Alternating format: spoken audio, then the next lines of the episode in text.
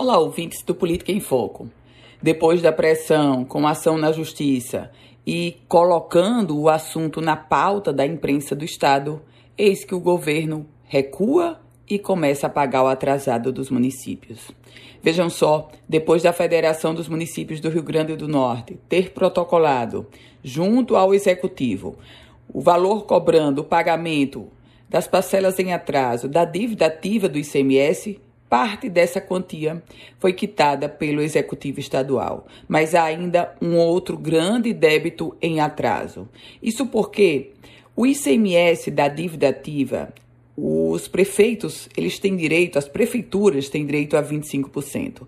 No caso do IPVA, o valor é de 50% do que foi pago pelo contribuinte. O governo do estado também repassou uma parte do atrasado da farmácia básica.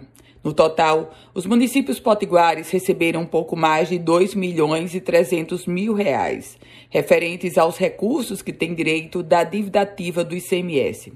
Você certamente está se perguntando, isso quita a dívida? Não, muito longe. A dívida hoje estimada supera em muitos 40 milhões de reais, só com ICMS do governo do estado com as prefeituras. Essa quantia de 2 milhões e 300 mil reais, ela é relativa aos meses de abril, maio e junho. Já a farmácia básica teve o pagamento de apenas 700 mil reais.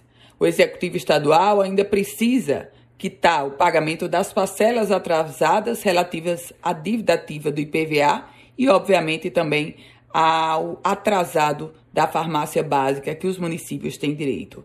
Em tempos de ano pré-eleitoral, com a governadora Fátima Bezerra tentando pavimentar o caminho da reeleição, pode esperar que novas parcelas desse atrasado deverão chegar.